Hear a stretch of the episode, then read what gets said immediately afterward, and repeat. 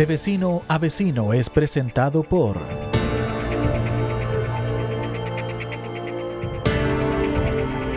Chai Manicure y Pedicure. Ofrecemos un servicio completo para embellecer tus manos y pies, también pestañas y maquillaje profesional. Búscala en Instagram como Chai Manicure Pedicure.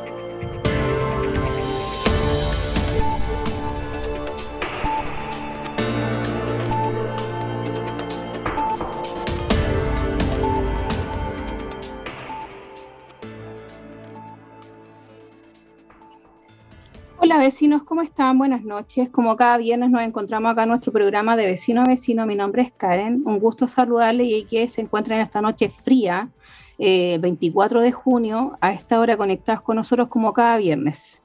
Este viernes tenemos un invitado em, especial para mí y para nosotros todos. Yo creo que para todos van a ser una, una noche em, eh, especial y así que ahora, ahora le voy a dar la bienvenida a don Juan Carlos, don Juan Carlos Florido, él es el papá de nuestro carabinero eh, suboficial mayor Florido, el cual trabajaba en nuestra comuna en Pedro Aguirre Cerda, en la tenencia en población Mávila. Así que le doy la bienvenida. Muchas gracias por estar en nuestro programa y muchas gracias por, eh, por dejarnos compartir con usted y poder apoyar en lo que podamos eh, con lo que sucedió con su hijo y también enviarle nuestras condolencias a don Juan Carlos nuevamente. Muchas gracias. Buenas noches, ¿cómo está? Buenas noches, muchas gracias a ustedes por invitarme a su programa. Creo que una vez más estoy muy agradecido por tener otro medio por el cual yo puedo ser la voz de mi hijo, ya que él está en el cielo y no se puede defender ni tampoco arreglar las cosas que hoy día en este país están muy malas. Don Juan Carlos, Usted sabe que esto más o menos es una conversación, nosotros no somos, no somos periodistas. ¿Me escucha bien? Sí, perfecto. Ya, nosotros no somos periodistas, somos dirigentes, nosotros ya conversamos, ya nos conocemos, entonces eh, la idea de nosotros es escucharlo, saber qué ha pasado durante, eh, durante el tiempo que ha transcurrido, que ha sido muy poco, si no me equivoco, esta son la segunda semana, ¿no? De la, lamentable partida de su hijo, eh, un día como hoy, eh, más temprano pasó. Eh, yo quiero saber todo lo que está pasando, en qué va el tema de la investigación, obviamente sobre lo que se puede decir, porque sabemos que está en investigación todavía, y apoyarlo a ustedes como familia y escucharlo. Bueno, muchas gracias por darme la palabra. Primero que nada, quiero contarle a ustedes que yo tengo comunicación directa con la fiscalía. A mí ellos me mantienen informado de todo lo que está pasando con el tema de mi hijo. Y ayer justamente me llamó el fiscal para decirme que habían detenido una cuarta persona que está implicada en este tema, que es un menor, un menor de edad. Así me lo dijeron. No manejo la edad que tiene esta persona, pero me dicen que esta persona estaba en el lugar de los hechos cuando ocurrieron los acontecimientos que desgraciadamente hoy día nosotros nos enlutan. ¿Ya? Ahora, todo esto que me dice a mí el fiscal es para mantenerme informado, pero a la vez también a mí me hace un poco de ruido. Porque yo, como he manifestado otras veces, yo aquí a la justicia chilena hoy día no le creo nada, no confío en la justicia chilena.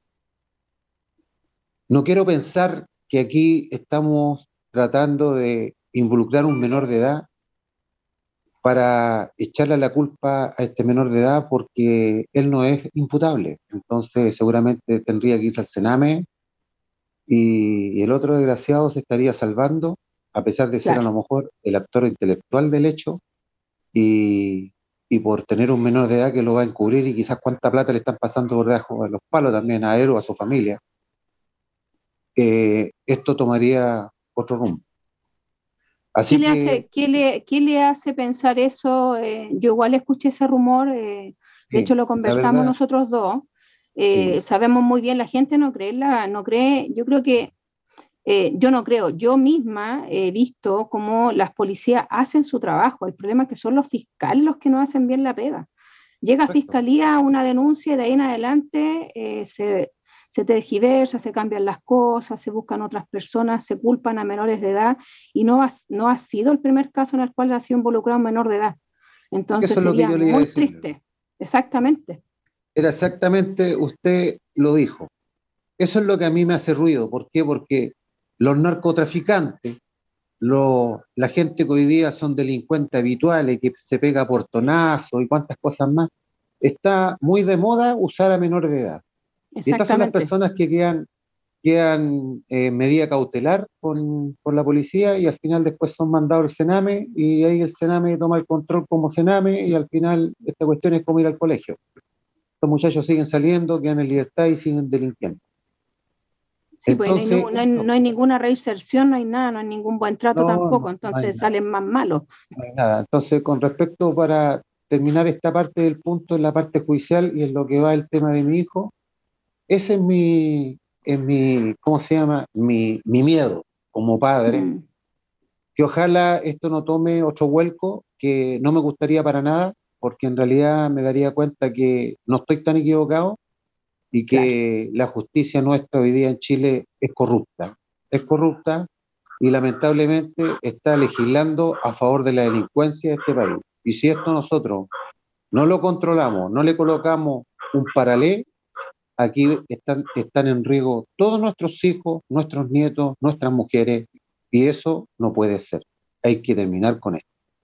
Sí, yo pienso lo mismo. Yo creo que es hora de que dejen de, de hacer mal la pega. Nosotros lo vimos en todo caso con el caso de la, de la supuesta pareja del, primer imputado por el asesinato de su hijo. Eh, trabajaba en el Poder Judicial, o sea, ella tenía información privilegiada. Eh, claro, más de 10 años, si no me equivoco, llevaba esta, esta persona, exactamente, y mm. cómo llegar a involucrarse con un delincuente de ese tipo igual eh, uno se pone a pensar y ahí ese, es el cuestionamiento que uno se hace, dice, pero ¿cómo? ¿Cómo una persona así, que tiene una carrera, que tiene un, prestigio, que trabajaba en un lugar importante, que no cualquiera puede trabajar en un lugar así, llega a estar en ese, eh, con una persona así? Es fuerte. Correcto. Es fuerte y, es, triste. Es una mujer profesional, una mujer ya que tiene 40 años, que tiene mucho camino más recorrido que un joven de 24 años. Entonces, Exactamente. Y aparte que tiene discernimiento. Entonces yo también me hace un poco de ruido todo esto, no sé qué, qué está pasando ahí, pero creo que yo le decía a usted en la mañana, mientras la justicia nuestra en Chile mantenga ese carácter de autonomía, que hay que quitárselo, claro. porque aquí la justicia nuestra, en el caso de mi hijo, en el caso de la niña Villa Alemana, en el caso del joven de Valparaíso, el taxista que yo le contaba en la mañana, Juan Javier González Farfán, que está, está desaparecido. Bueno, todas las personas que han cometido un ilícito contra estas personas gozaban de un beneficio que se los dio una comisión, un juez del Poder Judicial. Claro. Ignorando un informe de gendarmería. Y aquí no es primera vez que se ignora un informe de gendarmería. Entonces, cuando aquí la justicia se manda un cóndoro, aquí nuestro poder, en este caso nuestro gobierno, se hacen los lesos, no toman carta en el asunto, estas personas siguen cumpliendo con sus funciones, siguen cometiendo más errores, y cuando esos jueces o esas comisiones se cometen un error, aquí muere gente. Exactamente. Aquí muere gente. Y yo conozco carabineros que han sido dados de baja que han sido separados de la institución donde no ha muerto gente, mm. donde no ha muerto gente, y ellos todavía están con medidas cautelares, están detenidos, están privados de libertad. Entonces, aquí las penas del infierno para nuestra gente que está trabajando 24/7 en las calles, Policía de Investigaciones, Carabineros y las Fuerzas Armadas. Entonces, aquí la balanza está muy mal inclinada. Y eso hay que hacerlo ver. Eso hay que hacerlo ver porque aquí la justicia no es pareja, no está siendo pareja. No está haciendo pareja, está, están, están a favor del delincuente. Eso es lo que nosotros nos hemos dado cuenta hace mucho tiempo. Exactamente. Yo le decía en la mañana, ¿cómo puede ser que dos ministros fallen eh, a favor de una, de una, ¿cómo se llama? Fallen en contra, digamos, de una, de una ley que se está promulgando para, para que las penas sean más duras para los delincuentes. Y yo le contaba a usted, le decía, ¿en qué le afecta a usted como dueña casa? A mí como, como jefe de hogar, a esos dos ministros. ¿En qué le afecta que hoy día un delincuente tenga que pasar 100 años en la cárcel? A nadie le afecta. Pero todas estas cosas tienen un significado. Y yo se lo digo con, sin, sin perjuicio ni tampoco tapuzco. Aquí a, a, nuestro gobierno se le acabaría el caballito de batalla que tienen para poder candidatearse, porque aquí están todas las entidades, tanto las Fuerzas Armadas como Carabineros y investigaciones, como para poder terminar con todo lo que hoy día a la población nuestra, a Chile entero, eh, nos, nos, tienen afectados. Tanto el, eh, la drogadicción, el tráfico, ¿cierto? Estamos hablando de, del terrorismo. Tenemos la solución para poder terminar con esto. Pero nuestra ministra de Defensa no, no usa las cosas como corresponde porque ella sabe que si se termina todo esto de la noche a la mañana, como está haciendo los presidentes del Salvador, se le va a acabar su caballito de batalla para poder postularse nuevamente a los diferentes cargos políticos, donde ellos dicen voy a terminar con la delincuencia, voy a terminar con el terrorismo, voy a terminar con esto, con esto. Exactamente. Así, así es la política de sucia, así es nuestra justicia de sucia. Entonces hay que abrirle los ojos a, nuestro, a nuestros chilenos que hoy día están totalmente desinformados y que más encima ahora el 4 de septiembre tenemos unas elecciones que son muy importantes donde lamentablemente nos están quitando un montón de derechos, tanto como padres, como policías, como Fuerzas Armadas, como ciudadanos. Mm. Aquí hay una minoría, una minoría que son el pueblo indígena, que va a tener mucho más beneficios que una mayoría. Y aquí estamos hablando entonces de que siempre hemos dicho que no, que la discriminación, que aquí, que allá. Una de las cosas que fue tema del estallido social.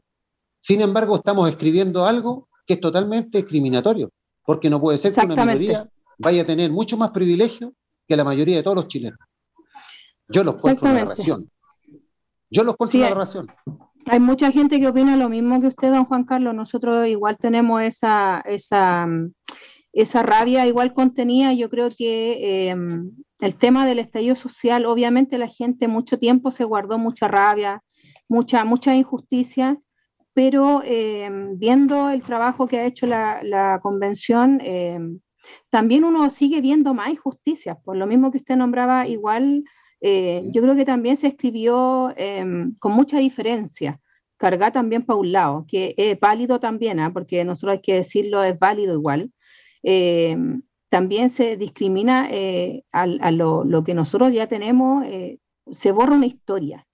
se pasa por encima de las instituciones, eh, sabemos que hay elementos malos, yo, usted también debe, debe saberlo.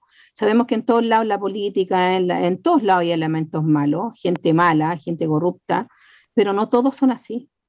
Entonces, meterlo a todos en el mismo saco es malo. Y eh, este 4 de septiembre, obviamente, nosotros tenemos eh, que ir a votar, es obligación. Yo a todos les digo lo mismo cuando me preguntan, ¿es obligación? Sí, Siempre ha sido obligación ir a votar, es un deber, porque uno después puede reclamar. Lamentablemente dicen que va a cambiar todo y hemos visto que desde el estallido social ahora eh, estamos peor. La delincuencia se incrementó, los asesinatos se incrementaron. Eh, Felipe Olivares, un dirigente de nuestra comuna, le envía un abrazo fraterno de parte suya para usted, don Juan Carlos, de acá desde Pedro Aguirre Cerda. Le están escribiendo mucha gente, voy a empezar a leer algunos mensajes para no interrumpir la conversación. Sí, Acá también, Elizabeth, que es amiga de su hijo, me dice, tengo tantos recuerdos con David, créame tío, que se extraña demasiado. Ella es amiga de su hijo, así que también le escribe acá en el mensaje. Pablo Antonio Rojas Zúñiga dice, grande tío, un abrazo gigante, admiro la fuerza que ha tenido para enfrentar esta situación. Vamos a ir leyendo un poco más o menos los mensajes, ahí Sebastián, tú me vayas avisando para ir leyendo, eh, también transmitirle esos mismos mensajes a usted, que yo sé que eso igual hace bien, porque no, no están solos. Usted lo vio acá cuando estuvo el cortejo, no sé si ahí Sebastián tiene un poquito de imagen. cuenta cómo salí de Santiago lleno de fiesta, una fiesta, una fiesta para Exactamente, eh, lamentablemente lo, que a mí me, lo que a mí me da rabia eh, es que siempre tiene que haber alguien eh, para que la gente se dé cuenta que se necesitan a las policías. Sí. Se necesita. tiene que morir gente buena para que las Exactamente, se necesita enseñar el respeto a los niños, al, eh, volver a respetarlo. Eh, hablo por los que no lo respetan, porque yo siempre he tenido eso y a mí toda la vida me inculcaron a respetar a las autoridades, sea cual sea la ideología, sea quien esté en el, en el poder, porque así es el poder. Eh, sea el presidente de izquierda, derecha, nosotros siempre vamos a respetar, en este caso, nuestras autoridades, porque yo les digo a todos, Superman no existe. La Mujer Maravilla no existe. Ellos son los que nos defienden a nosotros. Entonces, a mí me hubiese gustado ver esto que yo vi eh, ese día, eh, que estuvimos ahí nosotros todo el día con ellos, con los colegas de él, con todo ahí en la tenencia, me hubiese gustado verlo mucho antes, no ahora y a verle que la gente le hubiese dado el respaldo antes. Eh, no escondía, porque obviamente nos critican mucho por eso, ¿eh? pero a nosotros nos da igual porque sabemos que nosotros, ¿a quién vamos a llamar cuando pasa algo malo? A ellos. Carabinero. Exactamente, son los más cercanos a nosotros, son la primera autoridad policial que está en nuestras poblaciones, las tenencias están aquí mismo, yo estoy aquí a cinco minutos la tenencia de la Dávila. Entonces, son los primeros que llegan a los lugares junto con bomberos y me hubiese gustado ver esto. Yo encuentro que del estallido social en adelante eh, se ha ensuciado mucho la imagen de, todos, desde el presidente hacia abajo, y, esto ha llevado a que la gente ha perdido el respeto. Y que lamentable que su hijo haya tenido que partir de la manera que partió, que fue asesinado su hijo. Mm. Eh, Eso es lo que más me duele. Es lo que más nos duele también, porque no solamente él era un carabinero de acá. Nosotros ya estamos a falta de carabineros en la comuna tenemos menos funcionarios.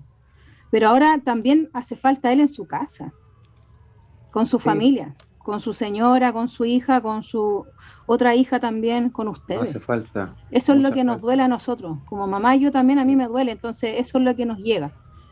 Eh, usted ¿qué, más le, ¿qué, más le, ¿Qué más le puedo decir? Pues hable, hable usted ahora también porque es, usted tocaba un punto muy importante. Tocaba un punto muy importante que es desde el estallido social que, Carabinero no, no, ha tenido, digamos, el respeto que se merece. Y yo diría que hace un tiempo más atrás todavía, desde que se conoció todo esto del problema de las platas en Carabinero y la política nuestra se encargó de ensuciarlo más.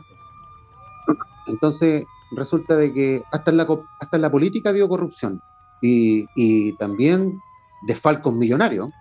Millonarios. Y candidatos que estuvieron en la presidencia también estuvieron metidos en problemas de dinero y sin embargo tuvieron la osadía de postularse a un cargo público como ser presidente de Chile. Entonces, meter a todos los carabineros en el mismo saco no es lo correcto, porque aquí el carabinero que trabaja 24/7, el que anda en la calle todo el día, sufriendo todas las inclemencias del tiempo, ese carabinero no metió las manos en la plata. Exactamente. Entonces, ¿qué pasa? Que la gente, nosotros que somos los padres, somos los encargados de guiar a nuestros hijos y de enseñarles cuál es la tarea de un carabinero y cuál es el respeto que tiene un carabinero. Entonces, cuando yo veo a un muchacho de 14, 15, 12 años en la calle insultando en forma muy vulgar a un carabinero, habla muy mal de la cuna de donde viene ese niño. Porque son los padres los que tienen que cimentar los valores de los hijos. Entonces, cuando yo veo un niño que actúa de esa forma, me queda más que claro que la cuna de ese niño no es buena. Entonces, todo esto se ha ido desvirtuando de tal forma que ya nadie respeta a Carabineros. Todos se sienten con el derecho de insultarlo y agredirlo. Demuestra un botón, hace una semana atrás, Carabinero fue llamado ahí al, aeropuerto de, de, de, Iquique, no sé si usted se acuerda de esa noticia, Sí, claramente. Donde acudió a un llamado de auxilio porque habían dos personas en estado de ebriedad que querían tomar un avión en esas condiciones. La gente que iba a abordar ese avión eh, pidió que llegara Carabinero. Y Carabinero llegó, pero Carabinero terminó siendo agredido. Cumpliendo con sus tareas, terminó siendo agredido, golpeado. En Valparaíso también ocurrió algo similar. A Carabinero también lo salieron a golpear en la calle. Y si no se mete la gente que que tuvo la osadía de defender a Carabineros, capacito que lo han pegado estos delincuentes en la calle. ¿Me entiendo, no? Entonces, eh, eh, hay una cosa que es de loco aquí. Y, realmente mi tarea eh, de haber perdido a mi hijo, que lo amaba y que lo sigo amando, a pesar de todo esto, también sé que mi hijo era un policía, era un carabinero. Y él juró la bandera para rendir la vida por su familia y por la de todos los chilenos. Entonces, mi tarea, exactamente. Claro, mi tarea es devolverle la credibilidad a esta gran institución, tanto Carabineros como Investigaciones de Chile, que son los que se sacan la mure 24-7 lidiando con la delincuencia, que hoy día no está superando porque cuentan con un nivel de periodicidad bastante enorme. Cuentan con mejores armas automáticas que la que está usando hoy día la policía. Sí. Se están viendo enfrentados a un enemigo letal. Entonces, ¿qué pasa aquí? El poder corrupto político que tenemos nosotros, que no le quiere dar las armas necesarias ni la infraestructura que tiene que tener Carabinero en cuanto a su equipamiento, debilita a una parte de la columna vertebral que es importante del Estado, que es Carabinero y Policía de Investigación. Si nosotros tenemos una policía débil, una policía que no es capaz de poder enfrentar al enemigo de toda la sociedad, créame que esto a nosotros nos va a superar. Y que no tiene el respaldo que, que, tiene que tener. Sí, pues. Ahí nos envían, ahí le envían saludos, don Juan, eh, era un amigo suyo, a ver, Jaime creo que era, ¿no? Jaime Andrés dice, fuerza amigo, fuerza para usted, su familia. Ahí también le envía saludos Jaime. Yo estoy totalmente de acuerdo, ¿ah? yo estoy totalmente de acuerdo. Yo creo que acá eh, se perdió el respeto y se les quitó eh, el respeto y el poder que tenían ellos para, la gente les tenía ese, ese respeto, no miedo, respeto. Eh, ojo con esa, con esa parte, porque antes, y, y, antes mucho uno veía, antes el estallido, yo igual veía, bueno, mi hijo siempre se saca fotos, pero hay niños que no se sacaban las fotos con ellos, dejaron de acercarse a los carabineros porque les tenían miedo, porque escuchaban lo mismo que dijo usted, que yo estoy totalmente de acuerdo, aquí sabemos que hubo eh, dinero de por medio, robo y todo, pero es arriba. Los, de la, los carabineros que están aquí en las poblaciones no tienen acceso a eso no llegan jamás a tocar un peso de eso. ¿Sabe lo que hace diferente la corrupción que hubo un carabinero con la corrupción que hay en, en, las esferas políticas? En que toda la gente que, cometió algún ilícito en, cuanto a la parte de la corrupción que hubo un carabinero, esa gente está siendo procesada. Está siendo procesada para, para cumplir penas aflictivas. Pero las corrupciones que han habido en el Estado, las corrupciones que han habido en el Estado y que siguen habiéndolas, no tienen pena fictiva ni tampoco tienen algún tipo de, proceso judicial. La corrupción que hay, claro, la corrupción que hay en, en, el poder judicial, donde ya vemos ahora detenida una persona que trabajaba en el poder judicial y que le brindaba apoyo al delincuente que mató a mi, a mi hijo, y así muchos más, donde hay fiscales que defienden a, a los narcotraficantes, donde hay fiscales que, defienden a, a delincuentes de alta periodicidad aquí hay corrupción y todos la sabemos, pero mm. cuando, cuando sucede en las Fuerzas Armadas, cuando sucede en Carabineros, las penas del infierno, aquí hay que, aquí hay que esta gente tomarla detenida, hay que hacer un sumario y los que estén metiendo las manos y robando se tienen que ir a la cárcel, pues. Pero en el Estado no pasa eso. En nuestros mm. poderes, tanto legislativo, político, judicial, no pasa eso. Pueden meter las manos y robar lo que quieran. Entonces, eso también está malo porque la ley tiene que ser pareja para todos los chilenos, no importando el cargo que ocupe. Sí, igual pienso lo mismo que usted, no hay, no hay ley pareja, no, no están funcionando. Y hace mucho tiempo está pasando esto en todo caso, ¿ah? esto no es de ahora, la corrupción existe hace muchos años. Eh, ahora, ahora es más, ahora es más. Yo, yo encuentro que ahora es mucho más, la delincuencia es mucho más, el poder de arma que tienen los delincuentes es mucho más alto. Eh, los carabineros no tienen derecho a defenderse. Eh, sabemos que hay elementos malos. Yo la gente les digo, porque muchos que me mandan mensajes y me dicen hay carabineros que se mandaron con doro. Sí, yo lo admito. Sí, hay algunos que. ¿Y cómo se defendían? O sea, era la vida de uno o del otro. Porque estaban siendo igual atacados. Yo he visto videos de carabineros que han sido golpeados en las calles y ahora la gente está saliendo en defensa de ellos. Pero mucho antes hubieron muchos, muchos carabineros que que tuvieron ese mismo problema y nadie los defendió. Nadie. Entonces, eso, es lo que, eso es lo que a uno le, hace pensar eh, el por qué uno tiene que esperar, eh, los demás tienen que esperar a reaccionar, por qué tiene que haber una causa de por medio para que uno tenga eh, la, valentía de decir, yo defiendo las instituciones, las policías se necesitan. Y nosotros todavía estamos a tiempo de salvar a las policías, como otros países, como por ejemplo México, Colombia, que son países totalmente corruptos, las policías son corruptas. Entonces, nosotros todavía estamos a tiempo. Y para eso yo creo que eh, lo mismo que usted dijo delante, mencionar el poder, eh, se necesita respaldo del gobierno. Se les necesita.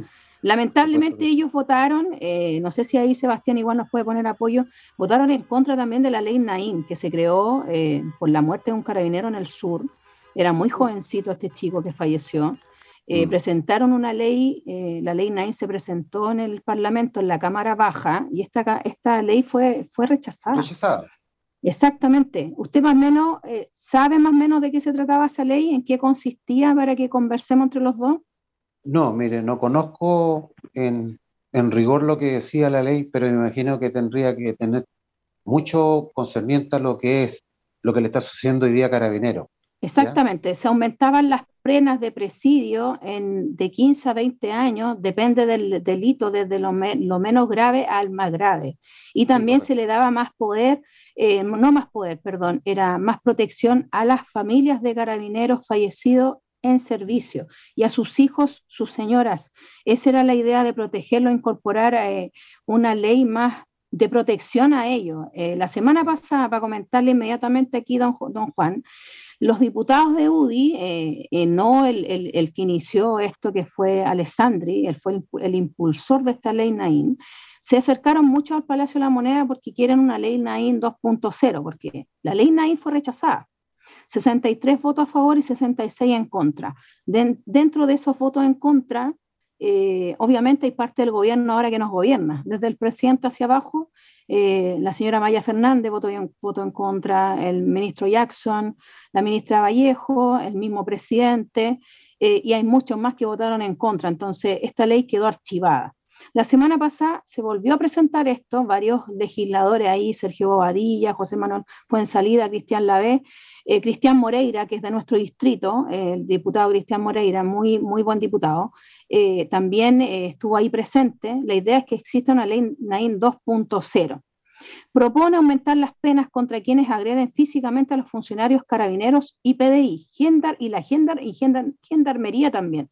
Además, les prohíbe que una vez condenados puedan acceder a beneficios como remisión condicional de pena, reclusión nocturna o, libertad vigilada. Eso es más o menos como para resumir de qué se trata y obviamente después de, si hay algún carabinero que pierde la vida, obviamente más beneficio a su familia, más protección, también una vivienda. Ahí se ven muchas cosas ahí en esa nueva. Esta ley, Naín, eh, fue presentada la, la, semana pasada para poder abrir y tomarlo nuevamente en discusión en el Parlamento y nada, no pasó nada. Está ahí eh, archivada, eh, vemos que no hay voluntad eh, por parte del gobierno de tomarla en cuenta, pensando de que nuestros carabineros no son superhombres. Mm. Entonces, son seres humanos, son papás, son hijos, sobrinos, tíos, que cuando se van de este mundo de la manera lamentable como la que partió su hijo, dejan muchas cosas pensando a los demás y, ojalá existiera la, voluntad de querer eh, tomarla en cuenta y que la votaran, eh, y que la votaran a favor. Si es que quieren tener protección a sus policías, porque si no se toma en cuenta es porque no quieren tampoco ayudar a, los carabineros, en este caso a las policías. No, yo creo que el tema va, como le decía yo anteriormente cuando partimos conversando, ellos no quieren que se le acabe su caballito de batalla para poder seguir postulándose a muchos cargos públicos. La verdad es que la política reinante y la que siempre ha reinado en este país siempre ha sido sucia. Aquí se habla mucho de discriminación, mucha discriminación en este país. Y yo le voy a decirle que yo cumplí 32 años en la Armada de Chile. Salí jubilado el año 2015. Y durante 32 años yo fui discriminado durante todos los gobiernos que han habido. Yo por ser uniformado, mis hijos nunca gozaron de ningún beneficio de lo cual hoy día un chileno eh, puede gozar. Estamos hablando de beca, eh, de becas de estudio, estamos hablando de gratuidad escolar y muchas cosas más que hoy día un chileno normal a lo mejor sí puede optar. Yo salí jubilado ahora, tengo mi pensión y sin embargo tengo que seguir trabajando porque tengo niños en edad universitaria en donde mi pensión no me da para pagarle una carrera universitaria a mis hijos.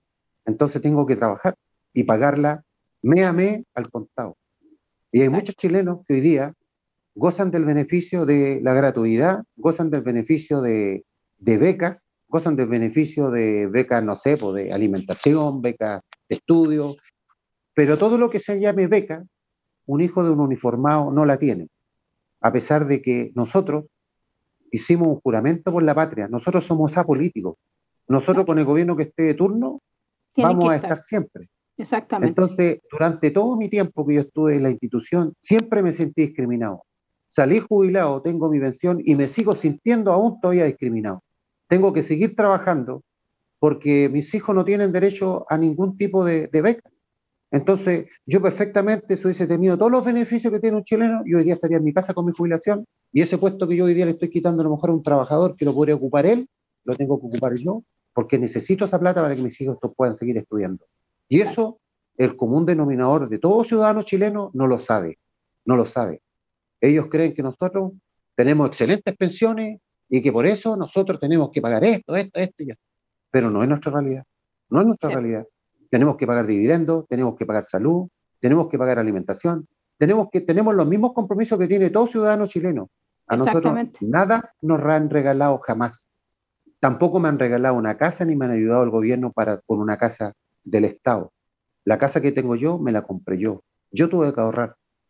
Desde muy joven, desde que era cabo segundo, tuve que empezar a ahorrar para tener mi casa. Y así la ha pasado montones de camaradas y policías y policía de investigación. Entonces, si hablamos de discriminación, esta gente que ha estado con, con el compromiso, digámoslo así, de velar por toda la ciudadanía, y por todos los parlamentarios hemos sido siempre, toda la vida, de que optamos por cumplir esta tarea, eh, hemos sido discriminados. Y vamos a seguir siendo discriminados. Y esta constitución que viene ahora nos va a discriminar mucho más todavía, mucho más.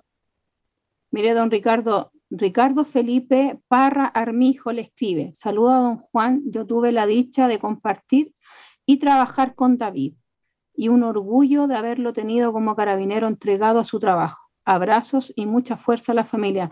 Yo igual con usted comenté más o menos cosas que la gente me ha ido comentando con los días, al pasar de los días. Eh, lo mismo que leí recién se refleja mucho en el pensar de muchos.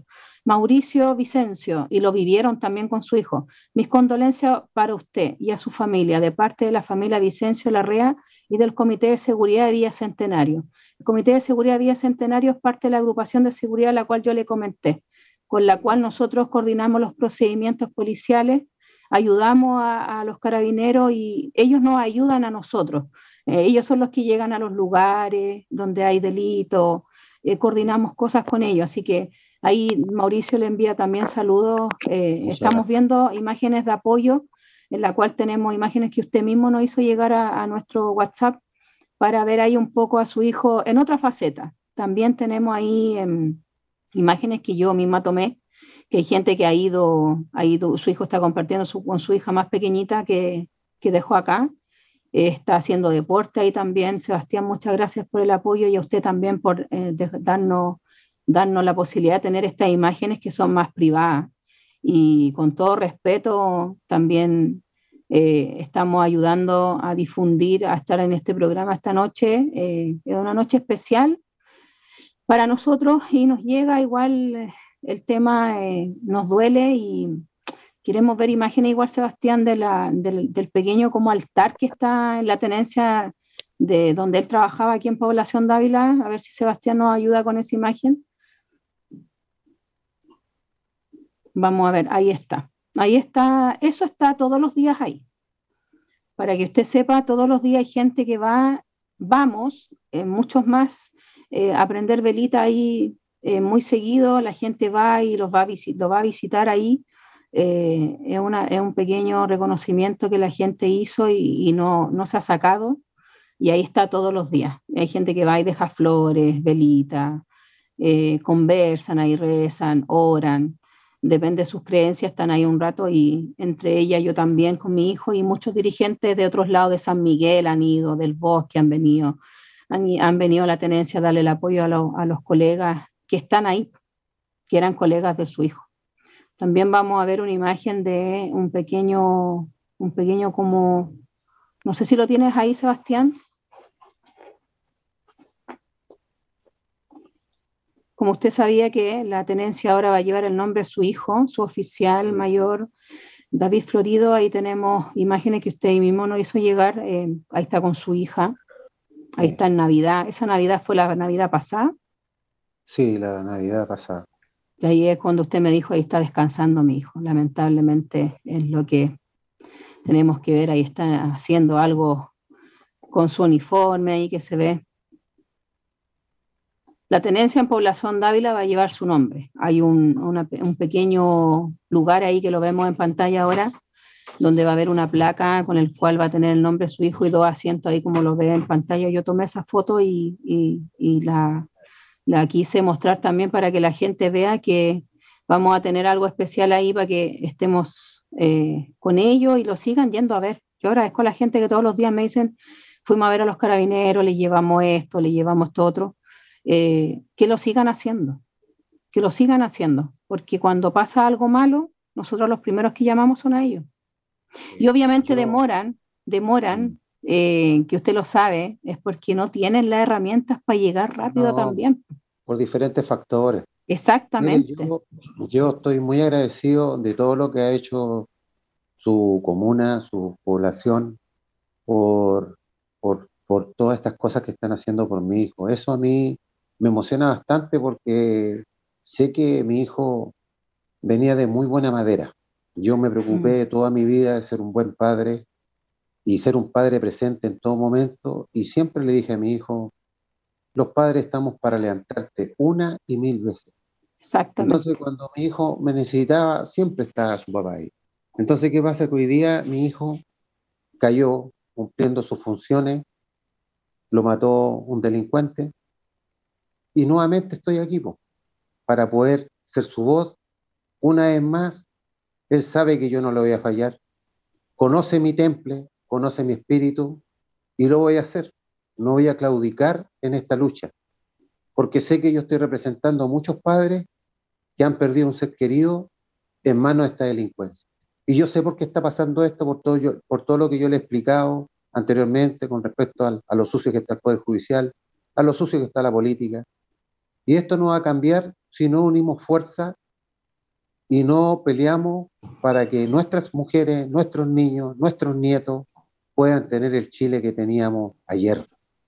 Porque el Chile de ayer era muy lindo, era un Chile que teníamos, un Chile emigrante, un Chile que tenía proyección, un Chile que estaba creciendo. nuestros vecinos de al lado nos envidiaban. Todos los vecinos de Latinoamérica nos envidiaban. Éramos un país emergente, de un, que la historia, desde antes del gobierno militar que muchos odian, nosotros fuimos un país muy al nivel de Haití, estábamos en un nivel muy pobre. Entonces, cuando el gobierno militar tomó las riendas de este tema, teníamos más de un 55% de pobreza en el país. Y cuando se empezaron a crear temas como la UEF, perdón, la, la, esta, ¿cómo se llama? La, la, lo que la AFP, cuando se crearon la AFP, y estas esta, esta grandes empresas empezaron a hacer inversiones en el Estado, llegamos a disminuir la pobreza a un 9%. Eso la historia, los profesores en los colegios nos lo enseñan. No. ¿Por qué? Porque les molesta, así como lo dijo Boris en una oportunidad, que cuatro personas de uniforme hayan hecho una constitución. Esas personas, aparte de haber hecho la constitución como él lo miró de esa forma, también hicieron grande este país. Sacamos un país adelante. Esas personas hicieron de que este país dejara de ser pobre. Y cuando llegamos a los niveles que estamos, entonces, ¿qué pasa? Que queremos ahora aprovecharnos de todas las arcas que tenemos, de todo lo que creció ese país. No olvidamos lo que hicieron en la dictadura. Yo sé que en toda dictadura eh, se cometen errores. Obviamente. Pero, pero las personas que cometieron esos errores están, están, están cumpliendo su, ¿cómo se llama? Su, sus delitos lo están cumpliendo en forma penal en, en las cárceles, están, están detenidos. ¿Ya? Entonces, ¿qué pasa? Que aquí no hay que olvidarse del pasado porque nuestro pasado es lo que a nosotros nos ha hecho grande. Exactamente. soy apolítico. Yo cuando estábamos viviendo el gobierno de, de, Pinochet, yo era un niño. Yo era un niño. Esto fue el 73, yo nací el 64. Usted puede entender más o menos qué edad yo ya tenía. Tenía nueve años. Entonces, si usted se da cuenta, eh, no es que yo me quiera poner la camiseta, pero yo soy una persona, por lo menos que me he dedicado a leer, he estudiado. Y yo lo que le estoy diciendo a usted se lo estoy diciendo por lo que yo he visto en video, he visto, eh, he, leído y me he dado cuenta que nuestros jóvenes de hoy día no le cuentan esas cosas. Solamente le hablan de la dictadura y de la dictadura y en la moneda tenemos una estatua de Allende, siendo que Allende fue un, un hombre vendido, estaba vendiendo nuestra patria. Y fue tan cobarde que hasta se quitó la vida, porque no fue capaz de entregarse cuando los militares le pidieron que se entregara. ¿Ya? A él no lo iban a matar, a él lo estaban pidiendo que se entregara, porque los militares, tanto la Fuerza Armada como los militares, están con el gobierno de turno. Pero fue el pueblo el que le pidió en ese tiempo a los militares que hicieran la pega, hicieran la pega y sacaran a ese hombre. Pero él fue un hombre cobarde, prefirió matarse, porque todo lo que venía y la cuenta que le iban a pasar era bastante grande. Pero es, como lo que yo, es como lo que yo le dije antes que comentábamos, que siempre hay gente, obviamente en todos lados se cometieron errores muy graves, eso lo sabemos. Yo vengo de una familia también con historia, eh, también sé muy bien lo que pasó, tengo 40 años, no nací en ese tiempo, pero obviamente he estudiado, he leído, he escuchado la historia, entonces sabemos los dos lados. Eh, está, está Está súper polarizado el país desde antes del estallido social, partió este tema. Durante el estallido social, durante todo, eh, hasta las elecciones, hasta el día de hoy, eh, también la gente está cansada, Juan Carlos. ¿ah? Yo también escucho a la gente y estamos cansados. Yo también estoy agotada de estar escuchando tantas elecciones, que viene esto, que, viene, que habla el otro, que este otro tiene la razón, que estrenó, que, esto, que esto no existe porque la historia no nos ayuda, que la historia miente, pero en base a la historia el Chile se construyó. Por eso tenemos los pilares que nosotros tenemos ahora. Porque si usted le pregunta a un, a un extranjero, hablamos de los venezolanos, de los colombianos, acá no hay racismo, no hay nada de por medio. Yo también viví en otro país, también viví en Europa siete años y también conozco lo que es llegar a un país. La diferencia es que yo tengo familia, entonces no llegué a un lugar sola. Pero cuando uno llega solo a un lugar y cuando uno se va, yo me fui para crecer, me fui para, para estar mejor y me fui a un país porque estaba bueno, porque era un país bueno, porque se vivía bien, porque uno estaba bien. Y obviamente los que se vienen para acá es por lo mismo. Es por lo mismo, no era porque nosotros estábamos mal. No era porque Chile estaba mal que los venezolanos migraron eh, en masa para acá y siguen haciéndolo por lo mismo, porque ellos en su país no tienen lo que nosotros teníamos porque teníamos, porque yo voy a hablar de teníamos, porque ya no está. Sí. Y ellos están llegando en forma, en masa, como usted lo dice, en forma indiscriminada, porque aquí ellos saben que hay derechos humanos, que la policía que está en la frontera, las Fuerzas Armadas que están en la frontera, no los pueden detener, no les pueden permitir o prohibir el paso. Exactamente. Entonces se sienten con un espaldarazo de exporte un buque por parte de nuestro gobierno. Y nuestro gobierno creen que lo están haciendo súper bien. Pero ellos lo único que están haciendo, están gastando las arcas de nuestro Estado, que para todos nuestros chilenos, en darle un, bienestar a mucha gente que viene de otros lados. Estamos dejando atrás de la fila a alguien que lleva tres, cuatro años esperando su casa propia, porque este está en calidad de vulnerable él es extranjero y él tiene que tener su casa. Entonces, aquí estamos privilegiando a quién? A extranjeros, como si a nosotros nos van a privilegiar el día de mañana cuando estemos de irnos del país como lo hicieron ellos. a nosotros no nos van a privilegiar en nada. No es así. Entonces, ¿qué pasa? Que todas estas personas que nosotros votamos y las dejamos sentadas en la moneda y en el Congreso, no están legislando para los chilenos. ¿Y están legislando para quién? para la delincuencia, están legislando para los extranjeros, pero para su pueblo chileno no están legislando en nada, en nada. ¿Me entiendes? totalmente la razón. Yo, nosotros cuando uno llega a otro lugar, no te regalan las cosas, uno tiene que trabajar.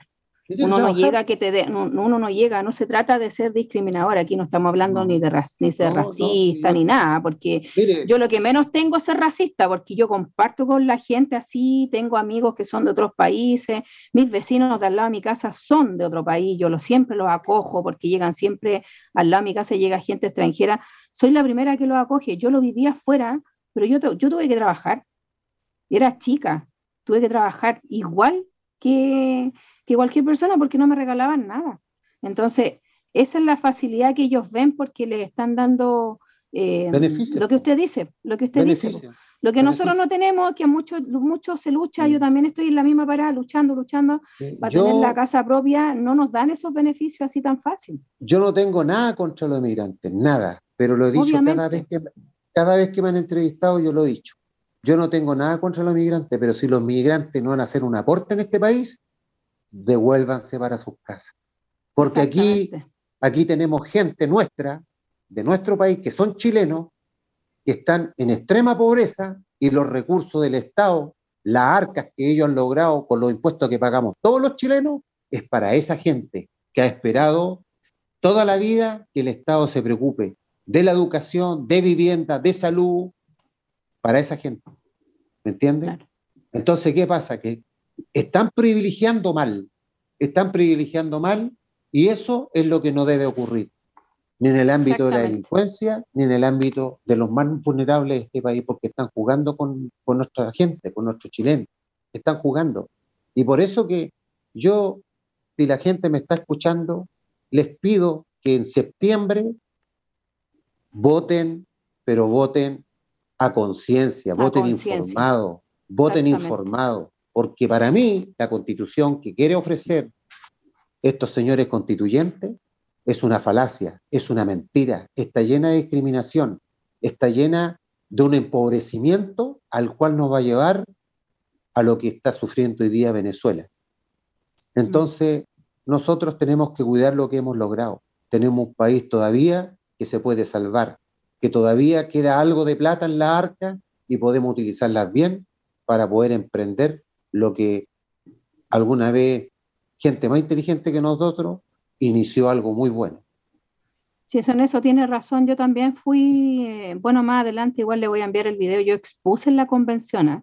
A mí me invitaron como dirigente social a, exponer mi mirada desde la dirigencia social, eh, qué pensaba yo sobre la nueva constitución. Eh, sufrí tres veces, dos veces que me hicieran callar. Logré terminar mi discurso de diez minutos. Fue una experiencia eh, potente que te quieran callar, por mm. decir lo que uno piensa. Porque nosotros yo obviamente no estoy en contra de la nueva constitución, tampoco estoy en contra de que la gente tenga eh, una mejor salud, un mejor bienestar, una, vivienda digna, una mejor educación, etcétera, etcétera, que esas eran, esa las demandas de las personas.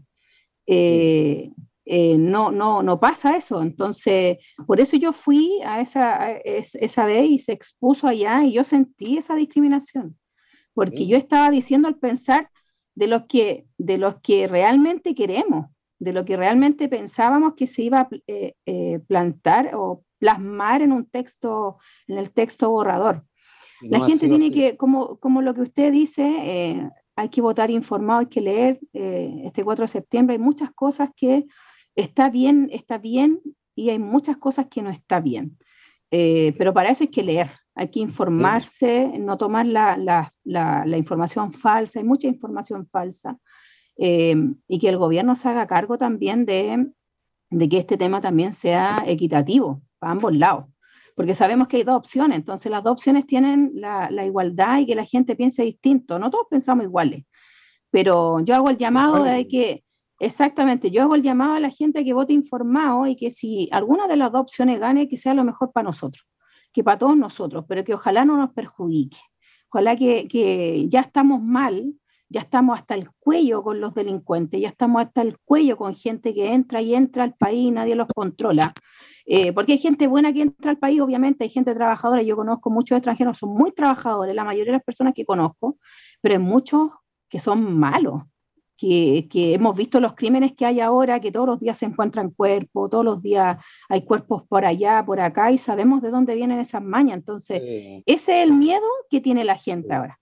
Eso es. Y a través de eso mismo eh, están siendo también asesinados los carabineros. En este tiempo ya llevamos en menos de un mes, en un mes si no me equivoco, tres carabineros asesinados. El último fue su hijo, lamentablemente, y no queremos ver más esto. No queremos ver más morir a un carabinero, no queremos ver más morir a un civil. Sabemos que es difícil erradicar la delincuencia, pero a, los políticos, eh, a todos los, diputados de todos los sectores, a los senadores, al mismo presidente, nosotros también tuvimos el privilegio de estar con el presidente, eh, Boris también estuvimos con él, decirle que no digan que se va a acabar la delincuencia, porque eso no existe. En ningún, ningún gobierno lo ha hecho. Entonces, no le sigan mintiendo a las personas, nadie, ningún político, que no sigan haciendo eso, que, que hagan las cosas bien, que legislen para la gente, que lo elige, que les da el voto y la confianza con la cual llegan a lo, al trono, porque así les digo yo, al trono. Entonces, y que no se olviden de que cuatro años más hay elecciones. Y ahí la gente se va a acordar de esto. Mm. se van a acordar. La gente, la gente en Chile es inteligente, es inteligente, es tonta un rato, pero no, no de por vida. Entonces la gente tiene que darse cuenta de la, de la, de la falencia, de todo lo que ha llevado. Eh, fue bonito el tema de, de, la, de, las marchas, de la gente pidiendo su, su, los derechos, que estamos totalmente de acuerdo con eso, pero desde ahí partió y mira cómo, mire cómo estamos, a lo que llegamos yo viví igual que usted el estallido social y escuché muchas demandas que para mí son legítimas, legítimas, mm. que había que ponerle asunto y había que solucionar los temas. Pero jamás en el estallido social escuché una asamblea constituyente. Jamás. Esto lo movieron los políticos de izquierda dentro del Congreso y lo llevaron a, a efecto y lo lograron. Yo siempre he dicho, uno como ser humano siempre tiene que copiar lo bueno. Porque no es, no es ser envidioso copiarle al vecino lo que hizo, porque si le quedó bonito, yo se lo copio. Obviamente. Bueno, uno pero Cuando yo veo, pero cuando yo veo que Venezuela lleva 28 asambleas constituyentes, yo digo, esto está malo. Esto está malo. Entonces, ¿por qué yo como chileno voy a copiar algo que está malo? Nosotros llevamos más de 40 años con una carta magna. Y teníamos un país en un apogeo, pero íbamos para arriba, para arriba. Usted mañana decía, aquí voy a sembrar esto y, la salía. Voy a ponerme con una pyme y impecable. Hay mucha gente que también estaba comprándose sus casas y no pudieron comprarla más. No pudieron. Pero uno podía optar una casa, uno podía comprarse una casa, la gente se estaba comprando vehículos, estaba comprando casas, porque estábamos en un país emergente, había plata, teníamos una economía estable, no había inflación, todo bonito. Se respetaban desde el presidente hacia abajo. Claro, pero muchos de los que hoy día dicen y hablan de, ¿cómo se llama?, de la dictadura de Pinochet y cuánta cuestión, cuántos políticos de los que nosotros dejamos sentados en la moneda se han sacado fotos con, con gente que son dictadores. ¿ah? Ahí tiene usted a la Vallejo, ¿ah? a la misma niña de la Karen Cariola. ¿ah? ¿Cómo se han sacado fotos con, dictadores, con Fidel Castro, con, Maduro? ¿ah? Pero ellos están en contra de la dictadura. Bueno, ¿para qué lado nos peinamos? ¿Para qué lado nos peinamos? Exactamente. Entonces, esa es la gente que quedó en la moneda. El presidente hoy día es un presidente que estuvo en la primera línea, tirando piedras, insultando a carabineros, siendo diputado, siendo, diputado. Entonces, hoy día él me da la mano, me dice su más sentido pésame, vamos a pillar a este hombre que mató a su hijo y todo. Pero ¿sabe qué? Yo ya no le creo nada. ¿Ya ha recibido algún llamado del presidente después del... nada. Nunca más. Nada. Nadie más, lo, nadie más se ha acercado a su familia, nada. La única persona que me llamó al último fue la ministra del Interior, que cuando se supo que estaba ya capturado esta persona, me llamó el general director primero y después me llamó ella. Pero de ahí nunca más me ha llamado el presidente, nunca he tenido contacto con él. Entonces, ¿qué pasa? Que yo aquí lo que veo es que lamentablemente se quedaron en el poder mucha gente que tiene eh, mucho rencor con el pasado y ni siquiera estaban ahí. Ellos son personas menores que yo. Yo que tuve nueve años en el, en el gobierno de Pinochet. Ellos ni siquiera nacían, pero tienen un odio, un odio hacia todo lo que ocurrió en, en, el gobierno militar y no tienen idea. Y están sentados en la moneda y no tienen idea de historia. Pero sí aplauden Allende, ¿ah? porque Allende lo hizo magnífico. Allende no lo hizo magnífico, Allende tenía el país sometido en la pobreza. La gente hacía colas para agarrar un litro de aceite, cola para un kilo de azúcar, cola para un kilo de harina. Y esas cosas no la cuentan ellos en la moneda. No, aquí y, a, eso y a eso estamos ahora, porque recuerde que ahora hemos tenido que andar con, hemos estado, hemos estado buscando el aceite para poder comprarlo, está muy alto el precio, estamos como repitiendo la historia. Nadie dice que aquí hay alguien que es malo. Si nosotros sabemos, yo, yo puedo hablar muy bien de algunos, de, de muchos políticos, sean de izquierda, derecha, centro, de allá para acá, porque de todos lados yo conozco y funcionan muy bien, así mismo como las policías. Pero vemos, eh, vemos que nos ha llevado todo este proceso, nos ha llevado a sufrir más de lo que, de lo que supuestamente eh, se había sufrido y se sufre. Porque cuando uno mira al pasado, uno no crece, uno no crece, porque uno tiene que, sabemos que hubieron injusticias, yo también lo tengo que reconocer, yo tengo una familia con historia igual que la, yo no nací en el 73, pero tengo hermanos, tengo mamá que fueron dirigentes en ese tiempo, tengo tías, primos, que por eso no están en Chile y, conozco la historia y conozco las, las dos versiones, pero no por eso yo voy a querer destruir mi país. No por eso voy a enseñarle a mi hijo a que no tiene que, a que tiene, a que él tiene que respetar, no tiene que respetar a las autoridades. Mi hijo sabe que tiene que siempre lo malo. Exactamente, hay que destacar lo bueno, exactamente. Yo creo que. Aquí el caballito batalla de esta gente siempre ha sido el gobierno militar, la dictadura, y vamos a mejorar esto, y que esta constitución de, la dictadura tiene que acabar, y todo eso fue el caballito de batalla. Pero yo le digo hoy día, ¿por qué yo no confío en este gobierno? Porque están legislando para que los niños de 15 años tengan derecho a voto. También. Un niño de 15 años va a colocar su voto en la urna y puede cambiar los destinos de nuestro país. Pero al mismo, al mismo tiempo, ese niño de 15 años no es imputable. O sea, él, si comete un delito, mata a una persona o asalta o comete un portonazo, no va a pagar ninguna cosa. No puede porque él tiene 15 años, él es menor de edad. Entonces, para una cosa, para una cosa es un niño, pero otra cosa sí puede votar porque puede cambiar los destinos del país. Eso es jugar sucio. Eso es utilizar a nuestros jóvenes porque son vulnerables y pueden ser más manejables que las personas que somos adultos. Son manipulables, son manipulables. Son más manipulables. Entonces, ¿qué pasa? Que estos tipos de, la, de los políticos, como saben que el porcentaje de, gente que está yendo más hoy día a, las elecciones es gente joven, entonces queremos achicar más la edad para que vaya más gente joven a votar, porque son más vulnerables. Entonces, ¿qué pasa? Que ellos pueden ser más influenciables en este tema y pueden agarrar los votos que ellos quieren obtener. ¿Me entiendes? Exactamente. ¿Cómo puede ser posible que estemos legislando para que un delincuente que está en la casa pueda votar y obtener un cargo público? Y yo como mm. ciudadano común tengo que presentar un certificado antecedente para tener trabajo. Exactamente. O sea, estamos patas para arriba. Sí, no, sí, es, en eso tiene totalmente la razón. Yo creo que hay cosas que, están bien, están bien y hay cosas que están mal, pero hay que rescatar lo bueno eh, de lo malo siempre, eh, de las malas experiencias, así como usted está viviendo, todavía no vive su duelo, yo creo que todavía, yo jamás la vida, después de haber perdido un hijo, una madre, un padre, tiene calma, eh, porque la ley de la vida, yo lo escuché a usted decir, la ley de la vida es que ellos nos entierran a nosotros, no, nosotros a ellos. Tiene que ser siempre al revés. En este caso, eh, yo estamos casi a, a puertas de terminar el programa. Yo le agradezco con mucho respeto el haber estado hoy día.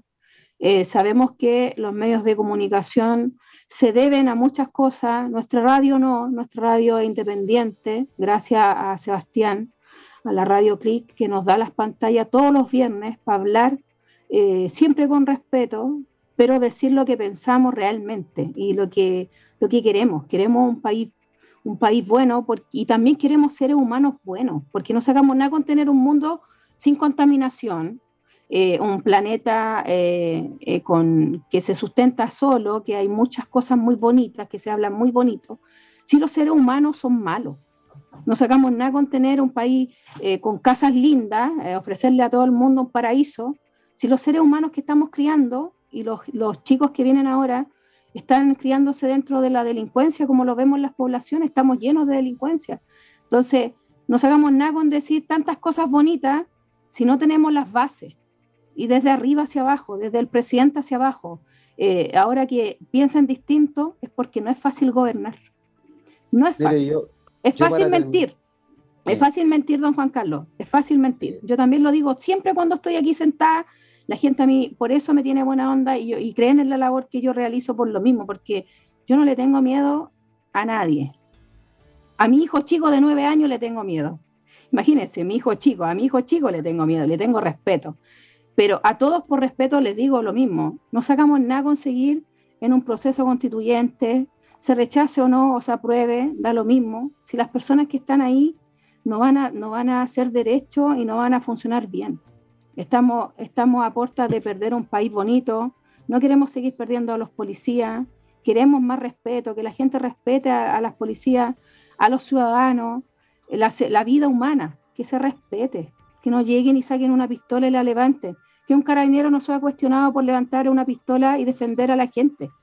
Mm. No, que no se cuestione a nadie, que, que sean castigados los que tengan que ser castigados, que se limpie el Poder Judicial, que, se haga el trabajo. Y que el, que el presidente Boric, porque yo le mandé el link a la subsecretaria eh, de, ministra de Hacienda, mandé varios links a varias personas ahí que están viendo el programa y yo sé que va a llegar. Que le den el respaldo a las policías, lo necesitamos. Lo necesitamos. Así que yo, le, yo, para cerrar, quería decirle que yo perdí a mi hijo en manos de la delincuencia. La persona que mató a mi hijo tiene 24 años. Mm. Un cabro joven con todo un futuro por delante. Si el gobierno no se preocupa de gastar los recursos donde tiene que gastarlos, vamos a seguir con delincuencia. Hay que preocuparse de la cuna de estas personas. Los niños que viven en manos de delincuentes son vulnerables. Si queremos erradicar la delincuencia, hay que hacer un buen programa para salvar a esos niños. Porque este muchacho pudo haberse salvado si el Estado se hubiese preocupado de haberlo sacado de esa cuna, de haberlo sacado de ese ambiente. Hay que generar recursos para la reinserción laboral de toda persona que haya cumplido una pena efectiva. ¿Me entiendes? ¿Por qué? Porque Hoy día piden muchos antecedentes, certificado antecedentes y todo esto, y con ese problema esta gente no puede trabajar. Entonces tiene que volver a delinquir. A la vida fácil. Ese, ese es el papel fundamental que tiene que hacer el gobierno. Por eso que jamás se va a erradicar la delincuencia si no nos preocupamos de la cuna de estas personas, de, erradicarla como corresponde. Y las cárceles también, que ahí también hay mucha, mucha falencia, mucha discriminación. Mira, mira, cárcel, yo la cárcel no me interesaría mucho porque ahí tienen que estar los que tienen que estar. Y si tengo que meter en una pieza de 3x3 a 100 personas, las metería igual.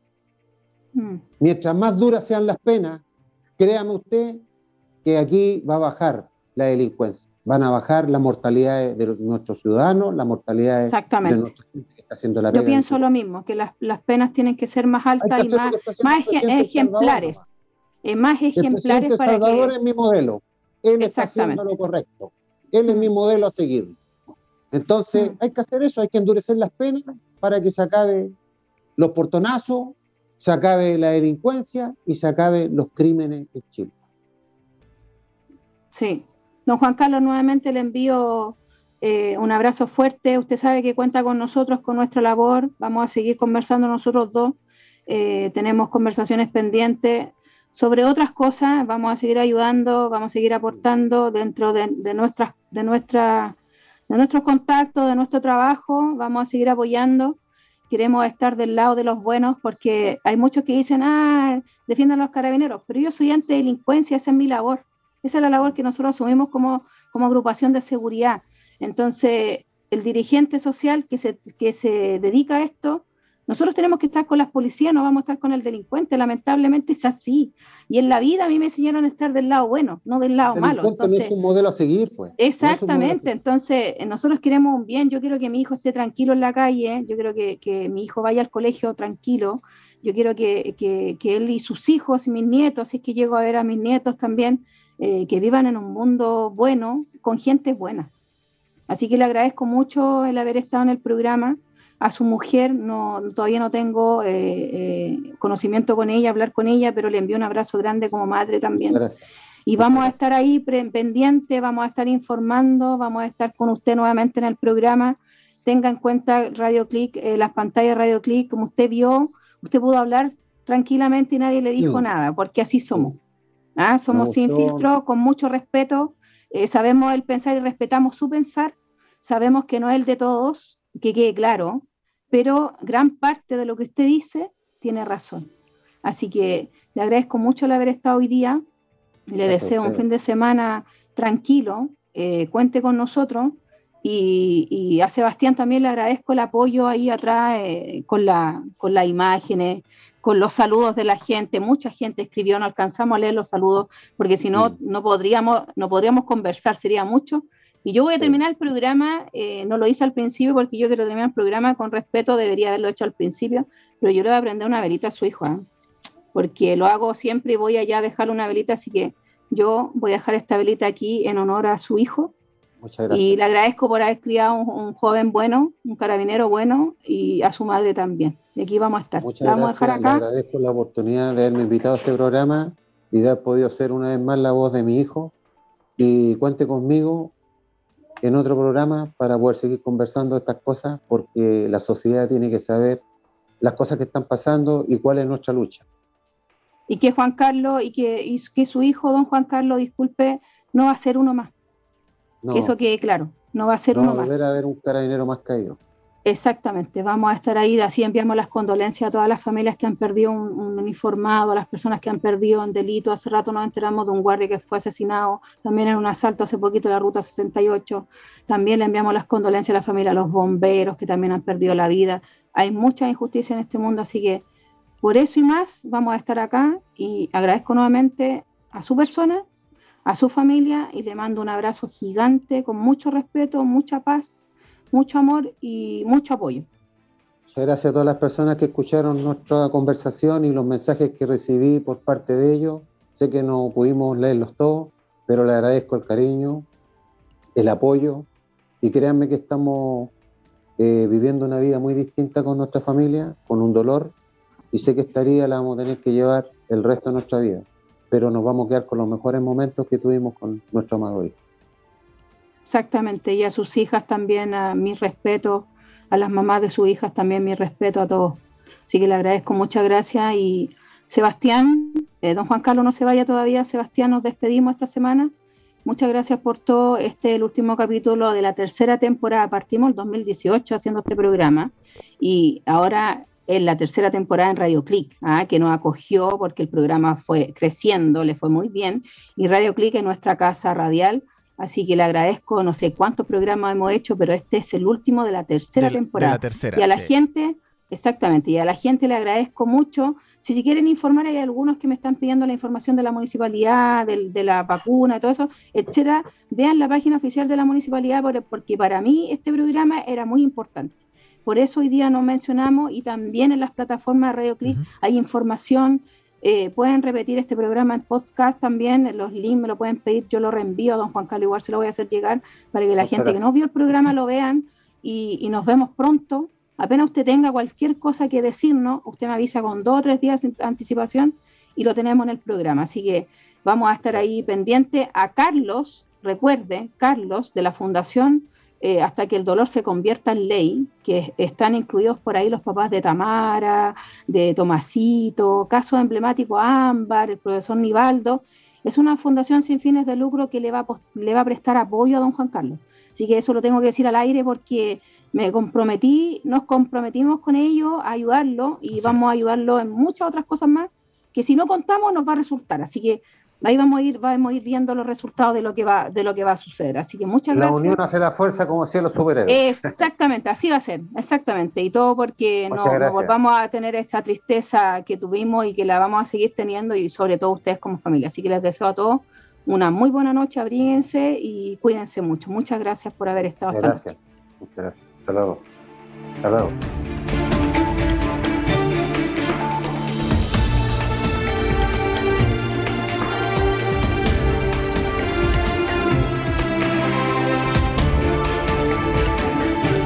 Radio.